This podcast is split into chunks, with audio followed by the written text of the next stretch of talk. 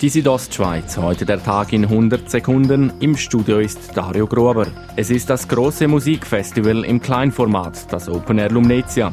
Die Ausgabe 2019 ist zu Ende und ohne größere Zwischenfälle über die Bühne gegangen.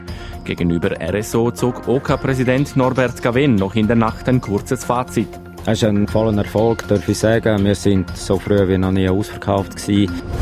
Es war die 35. Ausgabe des Open Air Lumnezia und einmal mehr mit rund 19.000 Besucherinnen und Besuchern ausverkauft. Und weil Festivals auch Auswirkungen auf die Umwelt haben, wurden neue Maßnahmen eingeführt, die vor allem der Nachhaltigkeit dienen. Wir sind auch nicht Weltverbesserer, wir wollen aber den Gast ausgeben. Sagt Norbert Gaven, OK-Präsident des Open Air Lumnezia. Während der ganzen letzten Woche stand Klosters im Zeichen des Tennissports. Die Junioren-Europameisterschaften fanden vom Montag bis heute statt.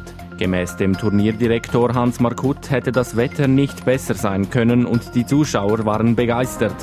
Die Junioren-EM fand bereits zum 23. Mal in Klosters statt und wird auch die nächsten zwei Jahre wieder in Klosters durchgeführt werden.